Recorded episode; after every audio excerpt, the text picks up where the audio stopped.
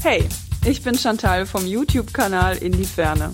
Wenn Lust bedeutet für mich, mit meinem selbst ausgebauten Hochdachkombi an abgelegenen Orten in der Natur zu stehen, wandern zu gehen und dann ein paar Tassen Kaffee mit Ausblick zu genießen. Vanlust. Bewusst aufrädern. Halli, hallo und herzlich willkommen zu einer neuen Podcast-Folge bei Vanlust. Für mich ist heute ein bisschen eine besondere Situation, weil Mogli heute nicht an meiner Seite ist und ich heute diesen Podcast führe, leite, wie auch immer, mich durchhaspe. Bitte verzeiht's mir. Genau, Mogli ist heute nicht dabei. Dafür habe ich einen Gast, der eigentlich gar kein richtiger Gast ist, denn wir wohnen zusammen, leben zusammen, reisen zusammen. Die Rede ist von Hannes.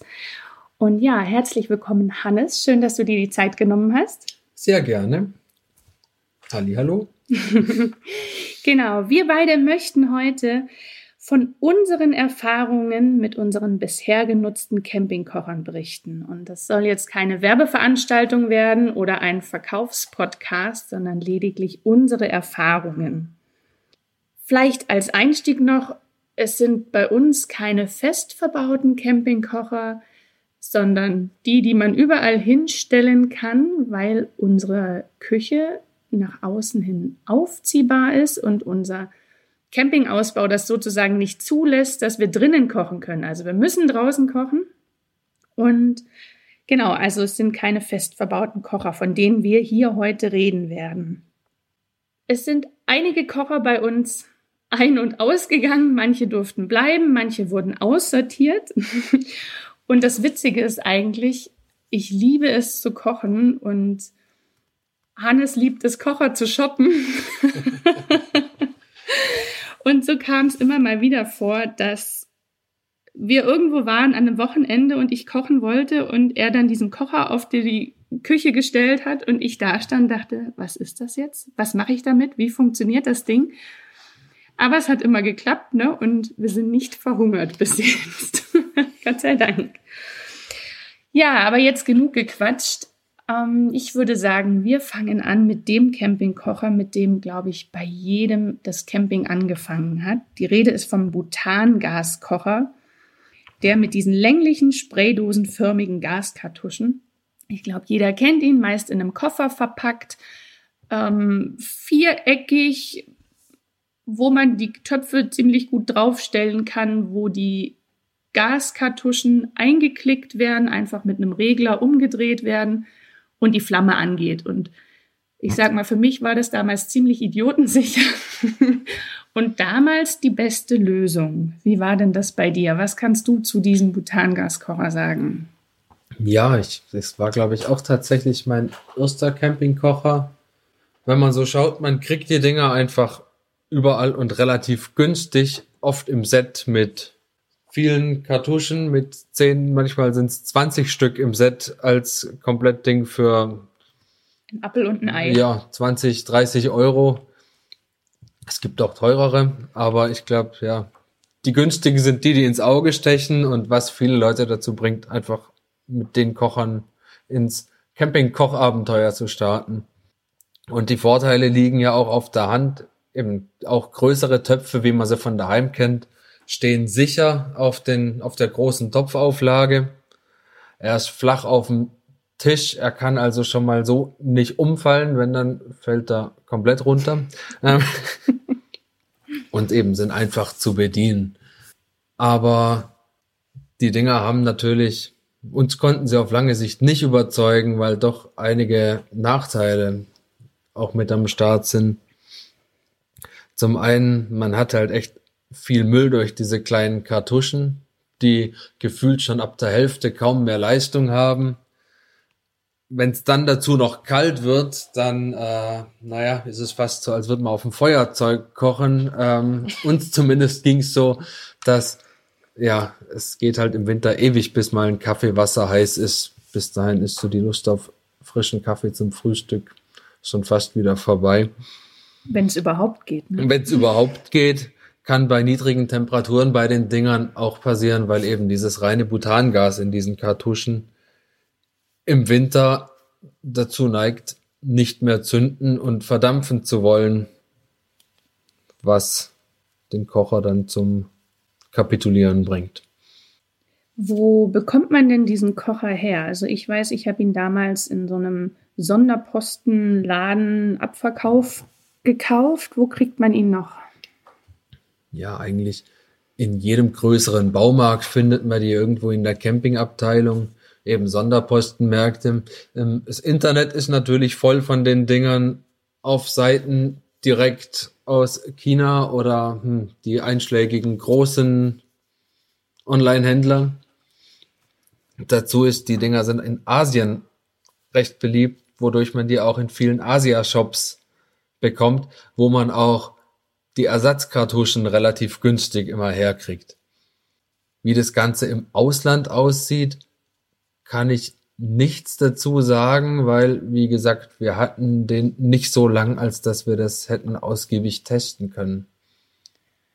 Und ich weiß, ich habe dann im Urlaub, wenn ich zwei Wochen unterwegs war, habe ich damals einfach genügend dieser Kartuschen mitgenommen, sodass ich nie in die Lage kam, mir hätte im Ausland irgendwo neue kaufen müssen. Aber vielleicht könnt ihr mehr dazu sagen oder auch gerne eure Erfahrung zu diesem Butangaskocher. Ja.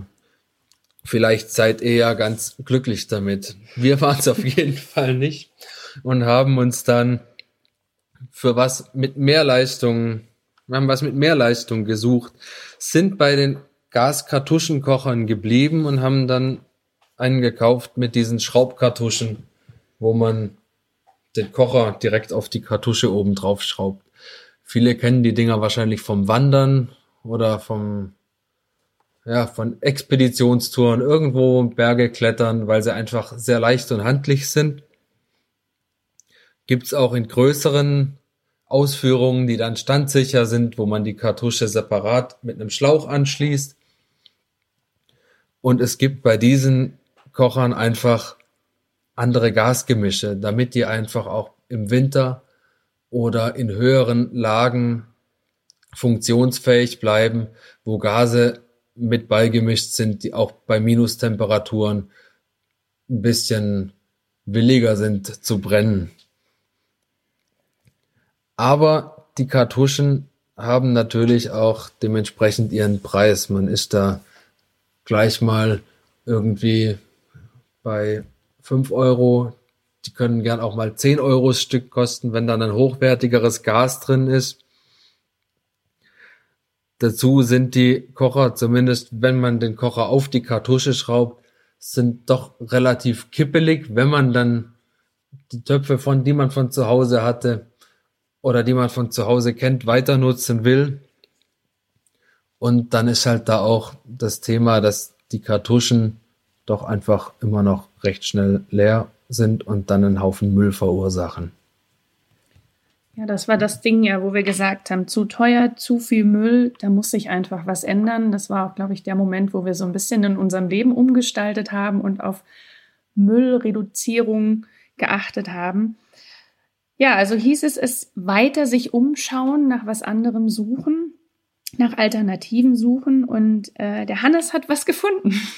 ja, wir sind dann im Internet in diversen Foren, wo man sich halt so rumtreibt und sucht, auf diese Multifuel-Kocher gestoßen. In unserem Fall war das ein Primus-Kocher, den man dazu auch noch mit diesen Gaskartuschen betreiben konnte, die man bei uns auch überall kriegt und auch im europäischen Ausland eigentlich überall herkriegt.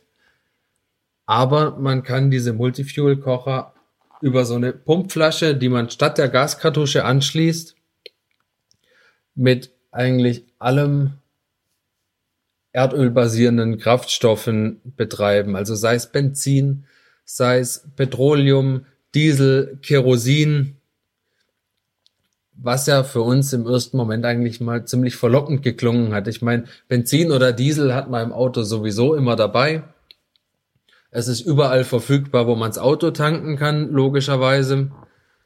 Man kann es nachfüllen vom Reservekanister, was sich eigentlich ziemlich gut angehört hat. Und die Leistung war auch recht ordentlich angegeben von den Dingern. Kannst du denn was zum Packmaß sagen? Wie groß oder handlich, unhandlich war das Ding? Die sind eigentlich, kann man schon recht klein zusammenpacken in den meisten Fällen. Bei unserem konnte man die drei kleinen Beinchen, die dran waren, einklappen, den Schlauch drum wickeln und das ganze Ding war Packmaß hm, vielleicht ein bisschen größer als eine Faust. Und dazu kam halt dann diese Brennstoffflasche, die gab's in, oder gibt's in verschiedenen Größen. Oder wie gesagt, wenn man eine Gaskartusche anschließt, die gibt's auch in verschiedenen Größen. Aber. Waren das nicht die Dinger oder der Kocher, der so, Entschuldigung, blöd, in der Handhabung war? Irgendwas war doch da wahnsinnig kompliziert und musste vorgeheizt werden. Was war das? Ich hilf mir. Ja, das war der Nachteil. Sobald man die Dinger mit äh, flüssigen Brennstoffen betreibt, also über diese kleine Pumpe, Pumpflasche, die da dran ist, wo man Druck aufbaut, muss man den Kocher vorheizen. Das heißt, man macht das Ventil auf, Schraubventil auf, lässt ein bisschen Kraftstoff in den Kocher laufen, dreht es wieder zu, zündet den Kocher an, dann gibt es erstmal so eine kleine Stichflamme, wo man, wenn man es nicht weiß, auch mal erschrecken kann. Und wenn der dann so eine Minute vorgebrannt und vorgeheizt ist, kann man das Benzin wieder aufdrehen und der Kocher beginnt mit einer doch nicht unerheblichen Lautstärke seinen Dienst zu, zu verrichten. Vor sich hin zu brennen und zu rußen vor allem. Ja, das ist ein weiterer Punkt, dass wenn man die mit Benzin, Benzin geht noch mit Diesel oder Petroleum, also umso öliger der Kraftstoff wird, umso mehr rußt einfach auch der Kocher in der Verbrennung, weil das nicht so hundertprozentig sauber verbrennt und es kann dann schon noch mal ein paar Flecken an den Töpfen unten geben. Und ich glaube, das waren so die drei Faktoren, die auch dich nicht so überzeugt haben an dem Kocher und ihr konntet euch nicht so wirklich anfreunden. Ne? Nee, wir konnten uns nicht leiden. Also ich konnte das Ding nicht leiden, drum auch das Ding. also für mich war es wirklich wahnsinnig kompliziert und ich habe mich da auch nie richtig rangetraut. Ihr könnt euch das jetzt so vorstellen, Hannes hat das Ding immer angeschmissen, wenn ich kochen wollte, musste, sollte, wie auch immer. Und ich habe dann gekocht, aber ich hab's nicht hinbekommen. Also für mich einfach kein Kocher, wo ich sage, damit koche ich gerne und habe mich dann verweigert, weiterhin zu kochen. Was Hannes dann natürlich dazu brachte, weiter zu suchen, was es denn noch für Kocher, für Kochermöglichkeiten für uns gibt. Ja, und so haben wir eben den Multifuel-Kocher in die Werkzeugkiste geworfen für Notfälle und haben uns wieder einen Gaskocher gekauft Allerdings dieses Mal einen, den man mit einer großen Gasflasche fest verbinden kann. Zuerst ein zweiflammiges Modell, später haben wir wegen dem Schlauch einen gekauft, den man auf diese blauen Campinggaskartuschen, äh, Campinggasflaschen, die wieder befüllbar, direkt draufschrauben kann. Aber in der Handhabung waren die auch wieder beide ähnlich. Man dreht's Gas auf, hält's Feuerzeug dran, das Ding funktioniert und die Lene konnte wieder kochen. Und war glücklich. ich liebe tatsächlich Gaskocher, weil man wirklich eine Leistung hat, man kann die Leistung wegdrehen, man kann sie aufdrehen, so wie man das gerade braucht. Also es ist gut regulierbar, was es fürs Kochen natürlich ideal macht. Ne? Ja, und der Vorteil war eben, man hat die Flaschen in Deutschland kann man sie sowieso überall tauschen und nur für so einen Kocher, ich glaube, wir kamen als zwei Wochen Urlaub locker mit so einer Gasflasche hin, wo es dann bei uns auch nicht so ins Gewicht gefallen ist, dass diese kleineren blauen Flaschen, diese Campinggasflaschen, doch relativ teuer auch im Austausch sind. Aber ja, nach, drei, nach für zwei Wochen Urlaub oder noch länger da war das dann auch kein Thema, wenn man irgendwie mal 20 oder 30 Euro für die Gasflaschen ausgegeben hat. Aber auch die Gasflaschenkocher hatten natürlich so ihre Nachteile. Ja, man muss die ganze, muss die Gasflasche rumschleppen während der Fahrt, muss die ordnungsgemäß verstaut sein, muss angebunden sein, einfach aus ladungssicherer, ladungssicherungstechnischer ähm, Sicht und ist doch auch einfach ein ziemliches Gewicht, was man mit sich rumschleppen muss.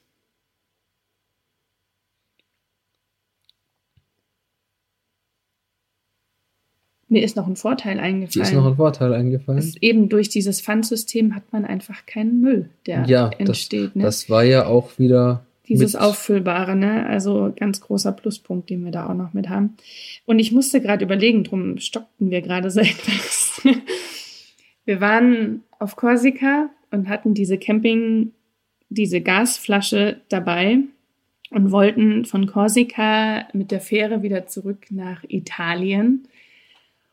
Und zu der Zeit war höchste Terrorwarnstufe in Frankreich. Das war 2016, wo auch die Anschläge waren in Frankreich.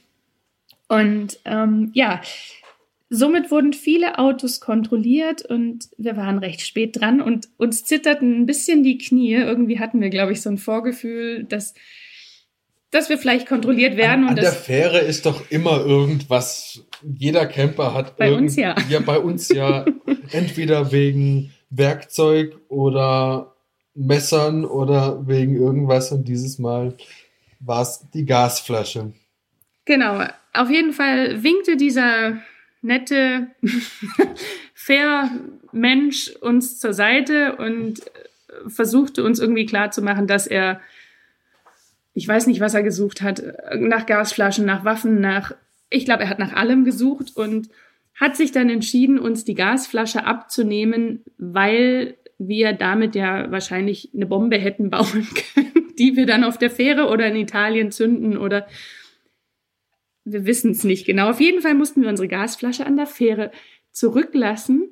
Und jetzt kommen wir wieder zu diesem kleinen Multifuel-Kocher, der uns dann tatsächlich den restlichen Urlaub gerettet hat und ich versucht habe, mit ihm freundschaftlich zu kochen. genau, also der hat uns wirklich den Urlaub dann noch gerettet. Aber ja, so viel zu unserer Gasflasche. Das ist uns gerade noch so mit eingefallen. Ja, man muss sich manchmal vorher informieren, wo man mit was hin darf und nicht. Nicht einfach drauf Ja. losreisen. Also ein paar Infos einholen und erst recht, wenn Terrorwarnstufen sind. Aber mein aller, aller, allerliebster Kocher ist mir eigentlich der Trangia. Also für die, die jetzt nicht wissen, was der Trangia ist oder sich auch nicht vorstellen können, wie der Trangia aussieht, ich versuche das mal zu erklären.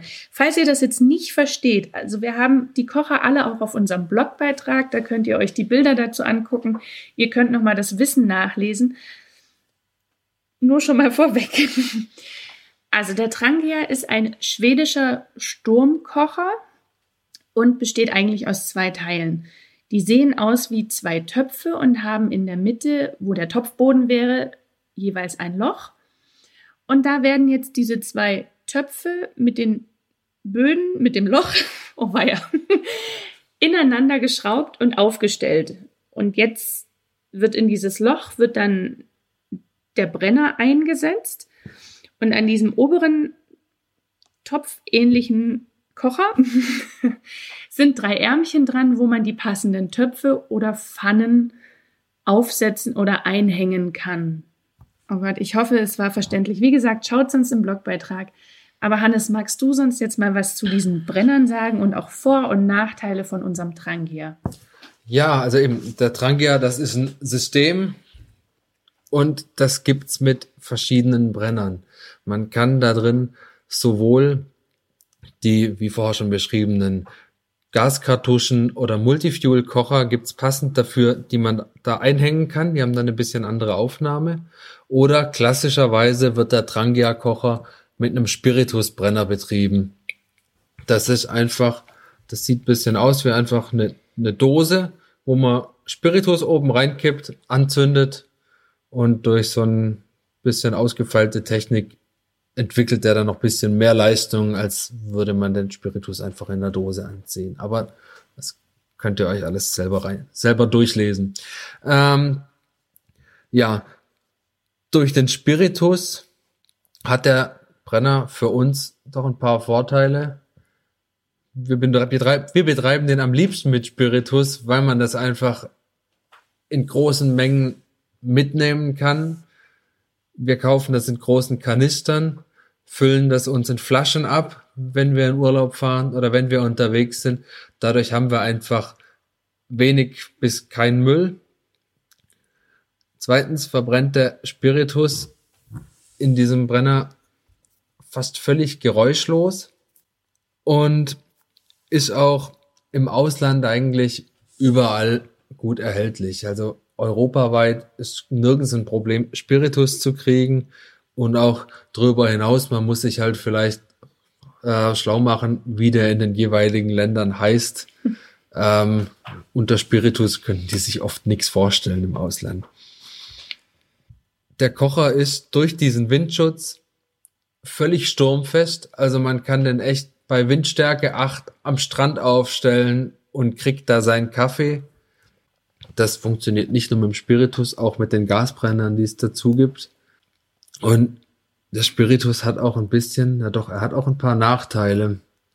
Ähm, ja, zum einen rußt der Spiritus relativ stark in der in der Verbrennung. Das heißt, die Töpfe werden unten, die kriegen so eine schön schwarze Patina, die sich auch nur bedingt wieder wegspülen lässt. Also die Töpfe sind von unten einfach schwarz mit der Zeit, was nicht weiter schlimm ist. Und gerade die Pfannen, die in diesem System ein bisschen weiter oben hängen, die haben aber echt nach dem Gebrauch schon eine starke Rußschicht, die man, bevor man den Topf ins Spülwasser schickt, erstmal mit einem Baumwolllappen oder was wegputzen muss. Sonst ist das Spülwasser gleich schwarz und stinkt nach Spiritus. Dazu ist der Spirituskocher, der hat weniger Leistung als ein Gasbrenner. In Zahlen ausgedrückt sind das so circa 900 Watt beim Spiritusbrenner im Vergleich zu fast 3000 Watt bei einem guten Gas- oder Multifuel-Kocher. Das heißt einfach, das Kaffeewasser braucht ein bisschen länger, bis es kocht. Wobei das eigentlich, wenn man am Kochen ist, wenn das Wasser mal kocht, macht es keinen großen Unterschied mehr. Weil ob das Wasser jetzt mit 3 kW oder mit einem kW zum Sprudeln gebracht wird, heißer wie 100 Grad wird's nicht. Und das schafft auch der 900 Watt Spirituskocher ohne Probleme. Sonst macht man einfach einen Deckel drauf und dann wird das Wasser auch schon mal schneller warm. Ja. Was ein weiterer Nachteil ist, dieser, von diesem Spiritusbrenner, der lässt sich von der Hitze nicht so wirklich feinfühlig regeln, weil man drosselt die Flamme dadurch, dass man einen Sparring, das ist wie so ein Deckel mit so einem Schieber dran, den man auf den Brenner legt und über diesen Schieber die Flamme groß oder klein stellt. Naja, über der Flamme ist das, hm, kann heiße Finger geben, und man muss auch, um den Brenner zu löschen, diesen Deckel auf den Brenner werfen. Mir wurde mal gesagt, man soll ihn nicht werfen. Oder das mache ich nämlich immer. Ähm, der fliegt auch Ungeübten mal gern daneben oder auch Geübten. Ähm, sind manchmal lustige Moment. Momente. ja, das klang jetzt alles irgendwie auch, obwohl das jetzt alles irgendwie recht negativ klang und so, wenn man sich das durchliest oder anhört, die Nachteile von dem Trangia irgendwie über die Vorteile zu überwiegen scheinen, ist das doch von uns beiden eigentlich der Lieblingskocher. Der meistgenutzte auch. Und mir fällt gerade noch was ein. Ein, ein ganz guter Tipp. Wenn ihr den Spiritus in dieses Schälchen füllt, wascht euch danach kurz die Hände.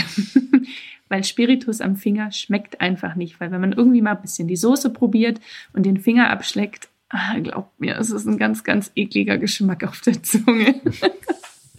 ich spreche aus Erfahrung.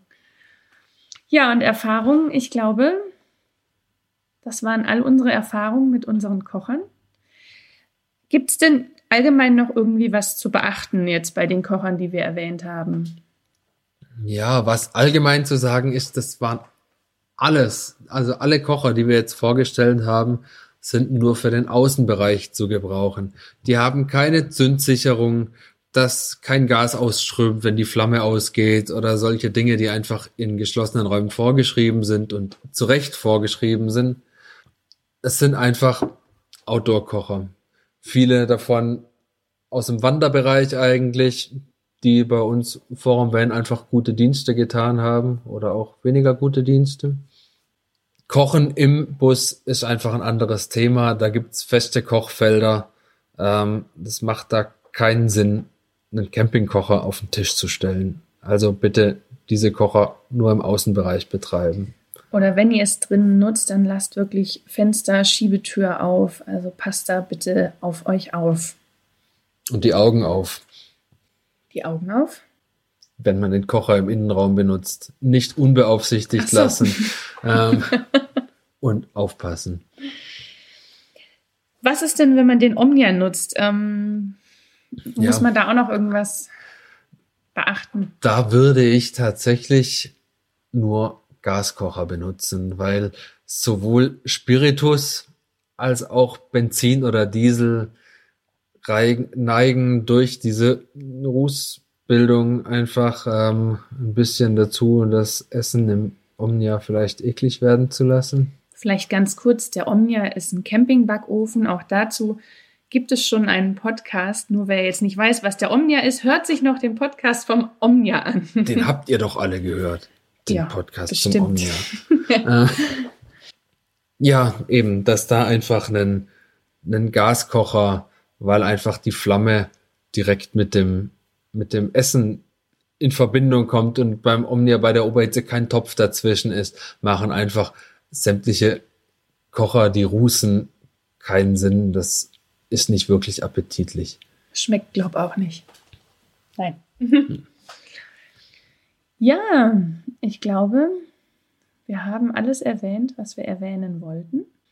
Wenn ihr da jetzt Fragen habt oder Ideen oder Anregungen oder Tipps für uns, lasst uns das gerne zukommen. Wenn es irgendwas unklar ist, schaut einfach nochmal auf den Blogbeitrag. Ich habe es vorhin schon mal kurz erwähnt. Da sind, wie gesagt, Fotos, alle Infos, die wir oder Erfahrungen, die wir gemacht haben, sind dort nochmal aufgeschrieben. Und ja, vielleicht wollt ihr mal noch erzählen, was sind eure Lieblingskocher oder was sind eure Erfahrungen mit den Kochern? Witzige oder weniger witzige, vielleicht auch was, wo ihr andere warnen wollt. Lasst es uns wissen, gebt uns gerne ein Feedback. Und ja, dann danke ich dir jetzt, Hannes, für deine Zeit, für dein Wissen, für deine Unterstützung bei dem Podcast. Gerne doch. Und euch da draußen wünschen wir jetzt noch einen schönen Tag, eine schöne Woche. Bleibt gesund, passt auf euch auf und ja, bis zum nächsten Mal. Macht's gut. Tschüss. Tschüss. Was ist für dich Vanlust? Sag's uns auf vanlust.de. Vanlust. Bewusst aufrädern.